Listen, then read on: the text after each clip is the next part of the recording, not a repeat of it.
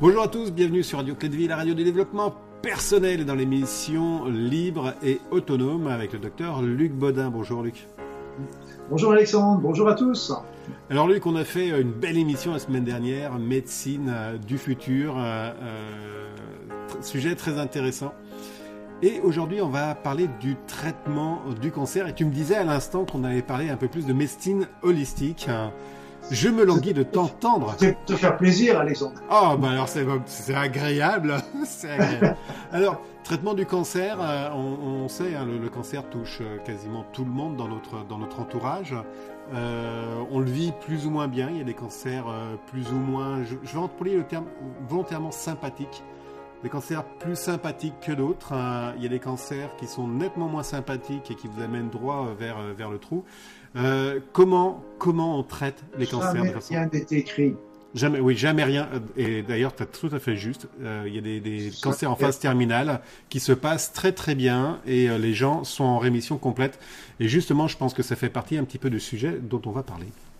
Ah, oui, parce que de toute façon, c'est ce que je disais à mes patients, parce que par exemple, même un, cancer du poumon, un cancer du pancréas qui a un très mauvais pronostic, on dit, OK, euh, vous avez 80% de personnes, 90% de personnes qui vont mourir peut-être au bout d'un, au bout d'un an, il y, a, il y a 80, mais ce que je dis toujours, il y a, s'il y a, il y a 80 ou 90%, il y en a 10 ou 20% qui vivent. Et qui, qui peut vous dire que vous serez dans les 80 ou dans les 20 C'est à vous de, de, de, choisir. Rien rien n'appartient à, mm. qui que ce soit. Et c'est pour ça que je suis toujours euh, pas très chaud pour les pronostics, parce que les mm. pronostics, euh, les, les, médecins ne comprennent pas assez que ce sont des programmations qu'on donne aussi à notre patient. Et donc, c'est des programmes conscients ou inconscients. Mm. Il y en a quelques-uns qui vont rebondir là-dessus en disant Tiens, tiens, mon petit coco, tu m'as dit que j'avais plus de trois mois à vivre, tu vas voir, dans trois ans, je reviens, oui. je Il y en a quelques-uns qui ont cette ressource-là, ils sont rares quand même, il y en a quelques-uns, parce que les plus autres, ils ont enregistré que bah, c'était. Alors, pour moi, quand euh, mes patients venaient me voir, moi, tu sais, j'ai passé un diplôme de cancérologie clinique, je suis un passionné de cette maladie-là parce que j'ai été touché, bien sûr, dans ma famille. Sache quand même qu'on estime aujourd'hui qu'une personne sur deux a eu hmm. ou aura un cancer dans sa vie. Une personne sur deux. Une personne sur deux. Donc j'ai été touché dans ma famille comme, comme tout le monde et, et dans toutes les familles touché un jour ou l'autre. Et là j'ai vu euh, j'ai vu tous les bienfaits que pouvait apporter la médecine conventionnelle et tous les manques. Et donc là, ben moi, j'ai pris un petit peu mon bâton de pèlerin pour aller rechercher un petit peu tout ce qu'on pouvait faire pour aider les personnes. Et là, en conclusion, là, j'ai rassemblé ça d'ailleurs dans un livre qui s'appelle Cancer, chemin de guérison, qui mmh. rassemble un petit peu, qui fait la synthèse un petit peu de toutes, de toutes mes, mes, mes recherches, mes points de vue, mes expériences que j'ai pu, et toutes les choses que j'ai pu apprendre. Et là, en fait, je disais à mes patients, la première chose qui est importante à faire, c'est que vous changiez votre mode de vie et votre mode de mmh. pensée. Deuxièmement, il faut, pour moi, c'est une évidence, il faut prendre des traitements conventionnels. Pourquoi? Parce que ce sont les seuls qui ont montré qu'ils étaient efficaces. Pour, après ça, prendre des traitements naturels. Mmh. On va voir. Malheureusement, les traitements naturels, on n'a pas fait, on n'a pas d'études suffisamment probantes pour pouvoir les mettre en traitement, les proposer en traitement alternatif. Mmh. Du genre, quand on fait une étude sur un, sur un, pour un médicament dans le cancer ou médecine conventionnelle, ça va être fait sur 2000, 10 000, 100 000 personnes dans les méta-analyses, c'est des méta-analyses mmh. qui 100 000 malades. Et donc, on va dire que dans tel cancer, à telle situation de son évolution, eh bien, le traitement qu'on va lui proposer, c'est celui-ci et c'est celui-là qui va vraiment être efficace. Par contre, dans la médecine naturelle, au mieux, on va avoir une étude sur le cancer, tel type mmh. de cancer en général, et qui va être fait sur une trentaine de personnes. Et donc, c'est des choses qu'on ne peut pas présenter en, en, en, alternative, en opposition. Ce n'est pas possible. Mais ils ont leur utilité quand même. Elles ont leur utilité quand même, on va voir ça. Après ça, il y a les traitements énergétiques, ouais. les traitements psychologiques, et puis je dirais aussi la recherche de sens. Je ne parle pas de spiritualité, mmh. mais c'est une recherche de sens.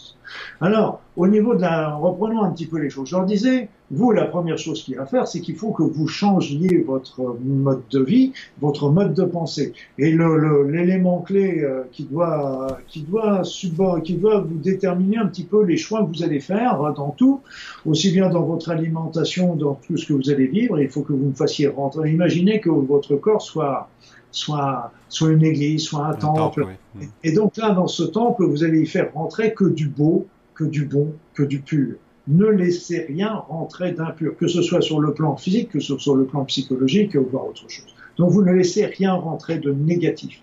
Donc les mauvais, tout, donc laissez faire une alimentation qui soit saine. On sait très bien, on en a parlé dans une précédente émission, euh, le, le, le, le, régime méditerranéen mmh. est un petit peu de, de, tout ça. Et donc ça c'est le régime de base. Après ça, cette alimentation va être euh, modifier un petit peu en fonction euh, de, la personne. Par exemple, quand c'est une chimiothérapie, il va falloir faire, on fera une alimentation adaptée. Si, si elle a telle ou telle euh, chirurgie, on fera tel ou tel traitement hormonal, on fera tel ou tel. On, fera, on peut proposer aussi des cures.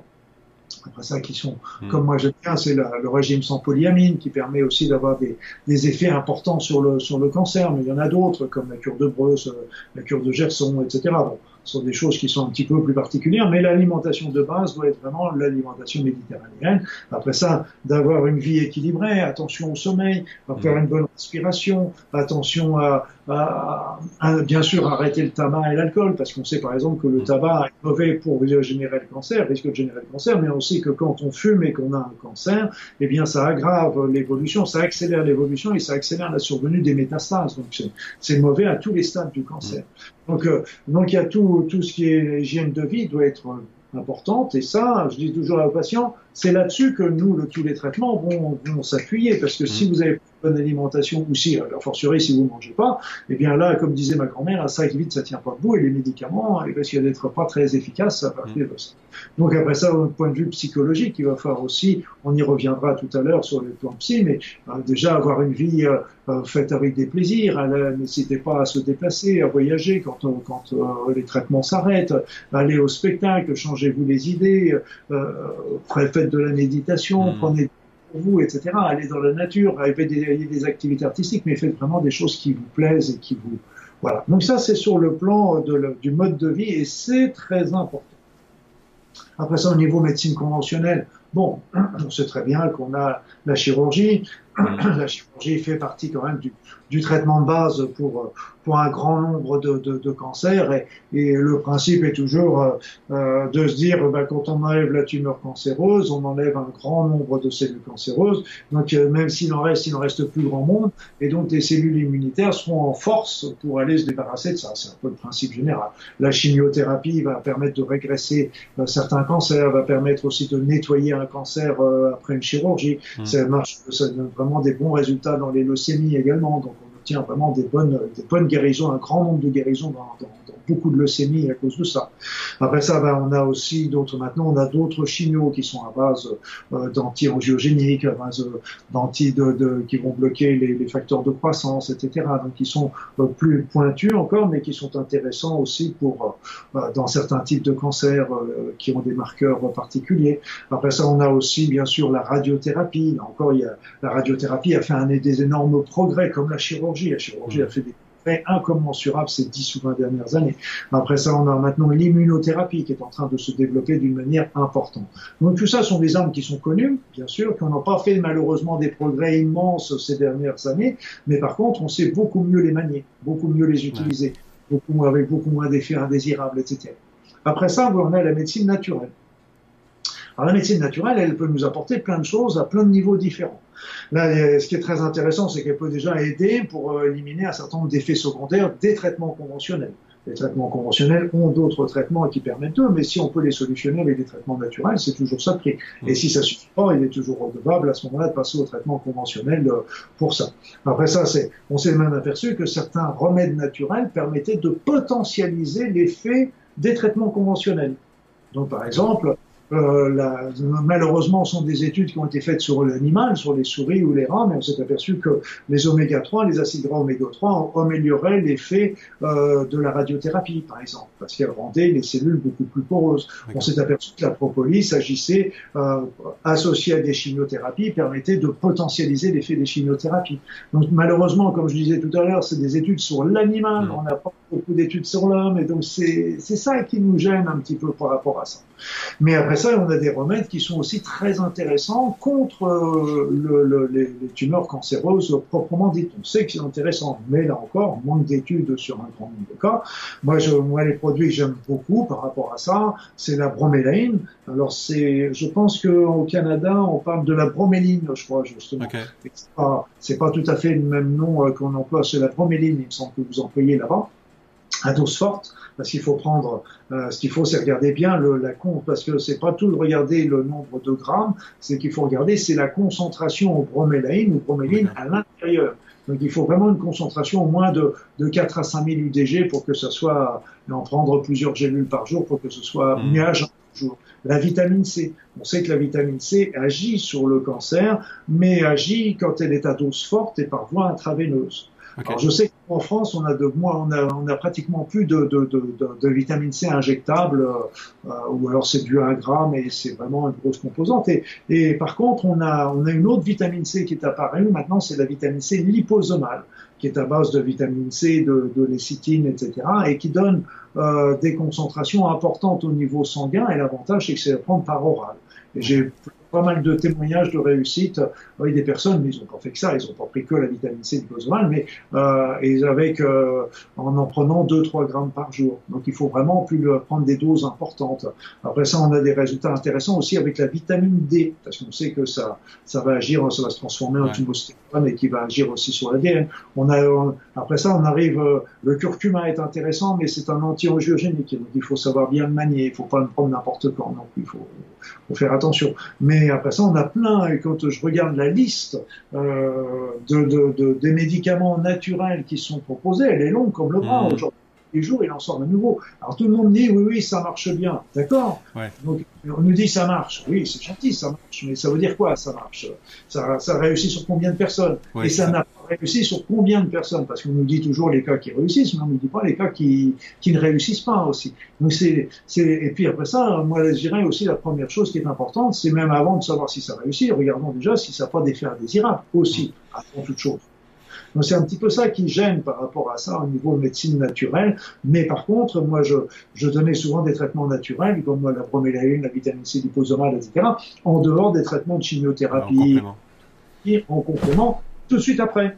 Parce que j'avais trop vu des patients qui attendaient de voir les résultats de la médecine conventionnelle, une chimio, deux chimio, puis ils voyaient que ça, ça, ça m'améliorait pas, ils venaient à la médecine naturelle. Bon, je dirais c'est bien, on va, faire, on va essayer de faire quelque chose pour eux, bien sûr, mais, mais si l'idéal, c'est de le faire en même temps et pas attendre que l'un échoue pour en faire l'autre. Il y a même des personnes qui vont commencer le traitement naturel et si ça marche pas, ils vont sur d'autres. Non, il faut vraiment associer les deux et c'est vraiment important parce que en plus les médecines naturelles pourront agir sur le terrain cancéreux aussi. Et là, c'est vraiment intéressant parce qu'il y avait une expérience de Madame Bissel, professeur Bissel, je ne sais plus, il me semble qu'elle était à Berkeley, je ne sais plus. Et euh, et elle avait vu que euh, selon euh, le, les protéines qui allaient dans le milieu extracellulaire, le milieu qui est autour des cellules, ouais. si c'est des, des, mauvaises protéines, elles sont capables de produire des mutations génétiques au niveau de la cellule, donc favoriser la cancérisation. Okay. Et ce qui était encore plus intéressant, c'est que si on changeait les protéines pour en mettre des bonnes, eh bien à ce moment-là, le milieu extracellulaire changeant, eh bien à ce moment-là, les nouvelles protéines étaient capables de réparer ces cellules cancéreuses ou alors de les détruire. C'était soit l'un, soit l'autre. Et qu'est-ce qui va changer, en fin de compte, ces protéines extracellulaires? Ben, C'est notre mode de vie, tout simplement. Mm -hmm. Donc euh, là, la, la, la, la, médecine naturelle va être importante. La médecine énergétique est aussi extrêmement intéressante.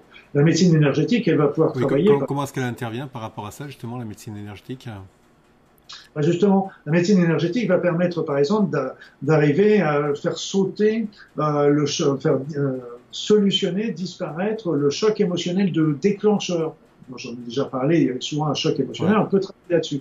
On va permettre aussi de travailler sur euh, le blocage énergétique. On va remonter le niveau énergétique de la personne, parce que l'énergie est en général très basse chez les personnes qui ont le cancer. On va aussi permettre d'évacuer toutes les énergies usagées, les énergies mortes, etc. Donc c'est un grand nettoyage qu'on va faire au niveau de l'organisme, mais aussi, et je dirais presque surtout, euh, moi j'ai eu l'occasion de soigner par l'énergie, en complément, euh, des personnes qui allaient se faire opérer. Ouais. Et en faisant des soins énergétiques, on, ben, je m'apercevais qu'en une ou deux séances, ça permettait de réduire le côté inflammatoire, le côté infiltrant, le, ça permettait de faire des cellules beaucoup plus lisses, beaucoup de, qui diminuaient de volume, et donc donc, euh, euh, bah évidemment, c'était pas une alternative à la chirurgie, mais c'est évident que si la, la chirurgie, il y avait plus cette inflammation, ce côté infiltrant, si la tumeur était beaucoup plus lisse, etc., l'intervention était beaucoup plus aisée à faire après. Et hmm. donc, en, en, deux, trois séances avant une chirurgie, ça permettait de rendre la chirurgie beaucoup plus facile et beaucoup moins mutilatrice après.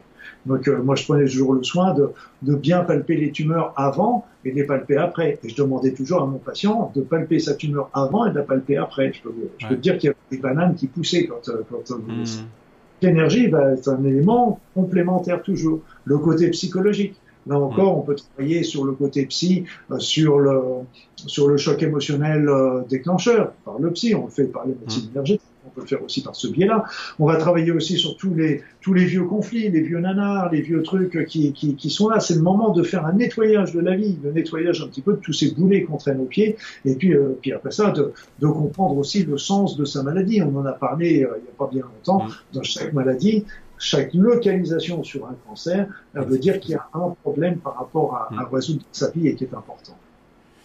Et puis le dernier plan, qui avait aussi, que j'insistais toujours pour mes patients, je suis pas là pour faire du prosélytisme, et donc je m'en garderai bien de, mais je leur disais, c'est le moment pour vous de, de réfléchir au sens de la vie en général. Est-ce qu'on vient faire sur cette terre?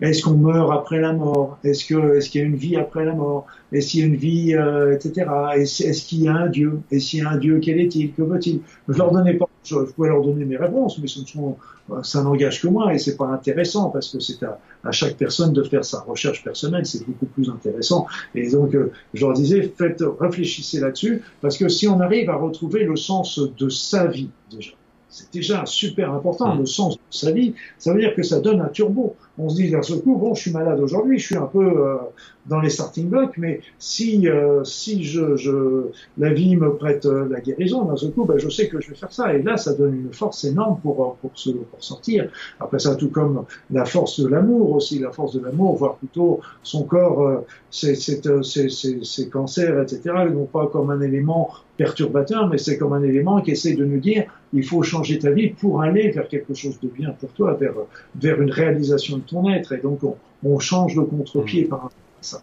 Et donc, euh, c'est tous ces éléments-là que je demandais à mes patients de faire en même temps. on peut avancer un petit peu au cas par cas, mais euh, c'est des éléments qui sont extrêmement importants parce qu'on ne sait pas de quel plan va venir la, la, la guérison. Et peu importe, le principal c'est qu'elle arrive. Et là, quand on a vraiment travaillé sur ces, tous ces plans-là, on a changé son mode de vie, changé son mode de pensée, et bien là, là vraiment, tous les espoirs sont permis.